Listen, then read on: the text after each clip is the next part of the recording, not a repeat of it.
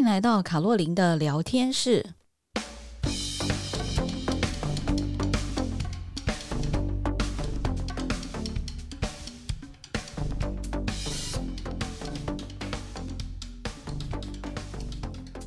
各位亲爱的朋友，大家好，我是周一平老师，很高兴来到卡洛琳的聊天室。今天我还是想要跟大家讨论，就是我们怎么样能够让我们的人生过得更好，也就是也是紧扣我们第二人生的这个主题哦。从现在开始，你就会听到周老师讲非常多跟第二人生有相关的主题，因为这是我从二零二三年开始的年底开始，我们要推广的呃大力推广的一个概念。我觉得第二人生非常非常的重要。如果我们面对我们的人生，我们没有办法掌握，我们该怎么办呢？你有没有想过呢？你有没有想过，你的人生如果一觉睡起来就跟原本的想法是不一样的，就跟你原本所过的是不一样的，会是更好还是更不好呢？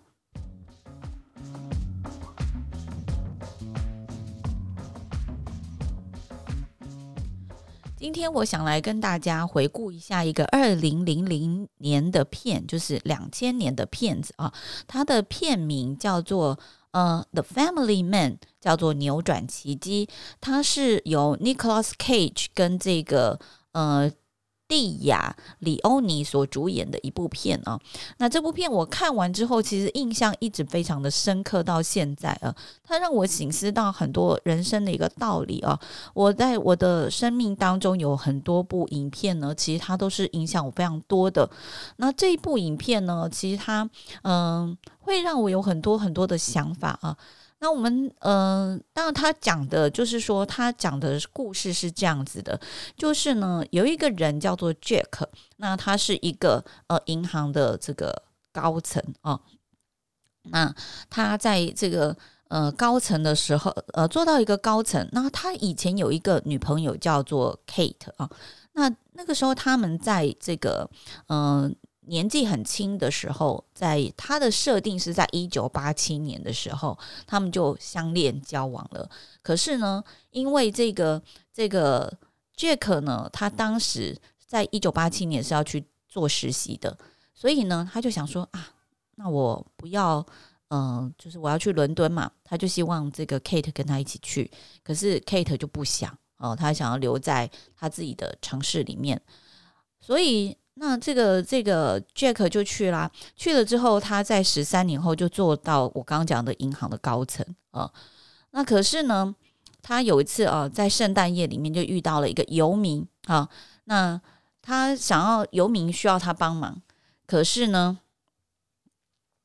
他的这个呃这个游民啊，他帮了他之后呢，Jack 就发现哎，他的人生改变了。他醒来以后，他没有睡在他原本那个高大上的豪宅里面，他反而在一个这个 house 里面，郊区的 house，而且呢，他旁边睡着一个老婆，这个老婆呢，就是他原本的女朋友 Kate 啊。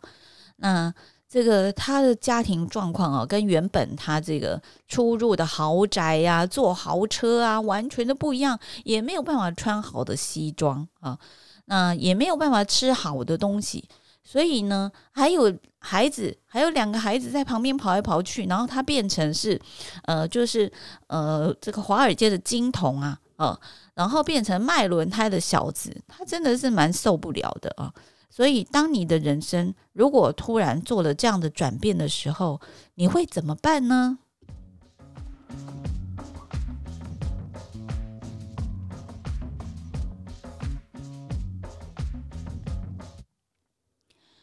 所以呢，这个时候呢，他就一直抱怨这样子的一个生活啊、也不觉得这个生活有什么好，因为他已经习惯吃好的、用好的、穿好的。然后他发现呢，他要走进原本银行的那个高层的时候，嗯、没有人要让他进去。以前认识他的人现在都不认识他，他觉得非常沮丧啊、那所以呢，他回去告诉他的老婆说：“那我们他想，因为他。”呃，有机会呢，就是嗯、因为他原本老板呃跑到这个乡下来，然后能够让他修了车，然后他想要再重用他啊，他他觉得这个是很优秀的金融人才啊，所以想要重用他，所以这个 Kate 呢，他就本来想说，呃，嗯，不要去，但后来因为爱，也想要跟着去啊。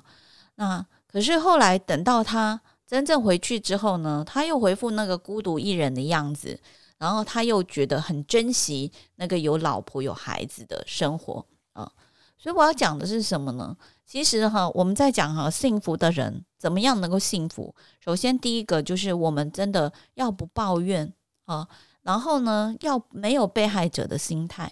然后另外呢，就是我们要懂得知足，珍惜当下的拥有。然后呢，你去储备你想要拥未来想拥有的那些东西啊，而不要说我现在有的东西，我就不断的嫌它，我一直说它不好。那因为你不好，就会有负能量。我们就讲说负能量一直来的情况之下呢，它就会让你的人生产生很多的抱怨。那你知道抱怨呢，就会让你的脑波一直接收到那种很不好的讯息，它也让你呢，就是反正你既然喜欢看这些不好的，我就让你继续看不好的哦，所以你吸引来的都是晦气，然后小人啊，不好的朋友，不好的东西，全部都靠着你啊。所以其实人生呢，要改变呢，心智是最重要的，就是从你的思维上面去做做起呢，是非常重要的一环。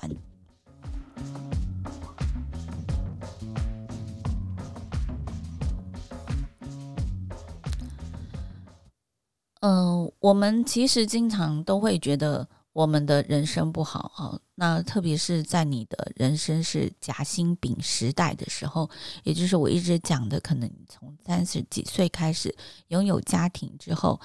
结婚是一个幸福，结婚也是一个我对未来的憧憬。但是结婚代表的是你有很多的责任，结婚代表的是你们两个家庭的结合，而不只是你们两个人的事情啊。那你会说，老师结婚不就两个人的事吧？但是呢，很多时候呢，这个就是社会的现实面。你不可以说，哎，我的爸爸妈妈、你的爸爸妈妈都不要掺杂啊。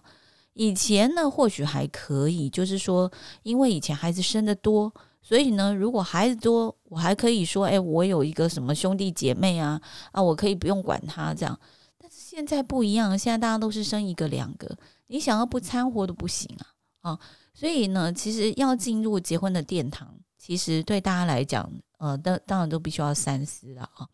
那结了婚到生小孩，到你买房，然后可能到你父母年迈这段时间，都是大家呃压力比较大的时候。所以为什么周老师一直不断的告诉大家，就是我们要开始去思考我们的第二人生，我们要让我们的第二人生跟我们的第一人生做一个区隔，我们可以在第二人生里面。找回属于我们的自己。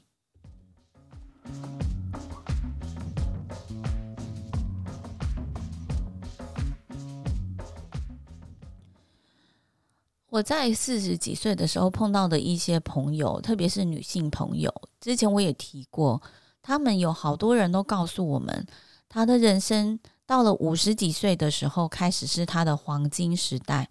那我那时候就问他们呢，因为我还没到嘛。所以人真的还没到的时候啊，没到那个阶段，你真的没有办法去评判人家这样。他就说：“诶，其实他的五十几岁呢，其实是非常好的，因为他就是不用管老公，不用管小孩，他可以做他自己想做的事情，他可以有很多的学习。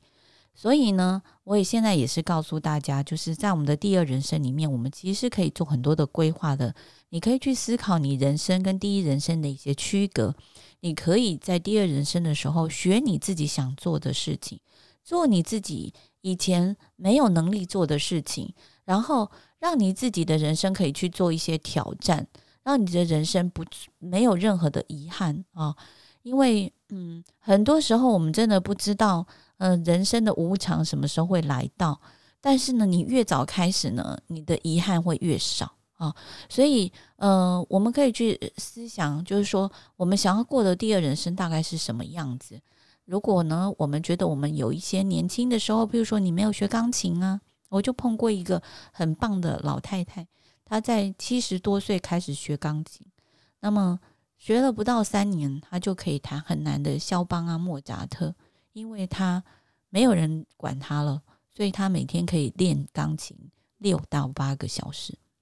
嗯，那我觉得这个就是他对自我的挑战。我也有看过很多人，就是原本不会乐器的，不会不会不会乐器，不会跳舞的，但是呢，到了五十几岁以后，开始给自己的挑战。同样的呢，也有很多人五十岁以后再进学校去学习他想要学习的东西。那个时候他学的时候，他是为了工作而学吗？他是为了别人而学吗？没有，他是为了他自己而学习。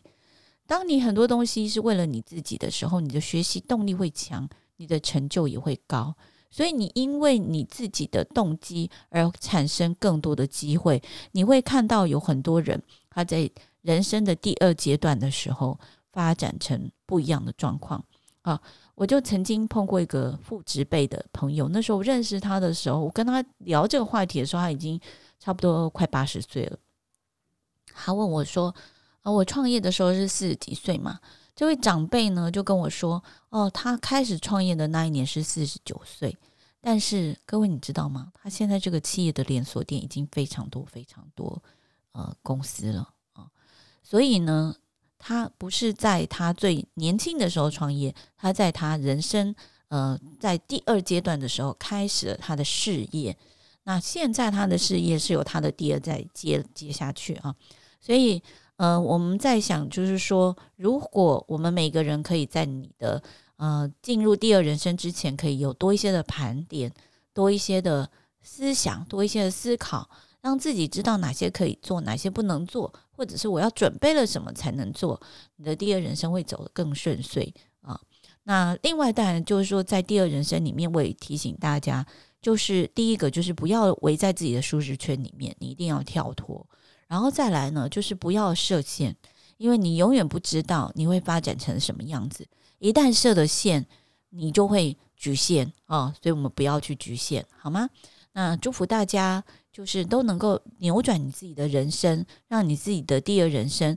能够如你所自己所想的，呃，能够发光发亮，然后甚至能够比你自己想象的更好啊。嗯、现在的余命越来越长。所以五十到七十五岁才是我们人生的黄金时代，大家一定要把握哦。啊、有机会的话，很欢迎大家跟我一起来做第二人生的学习。我们下次再见哦，拜拜。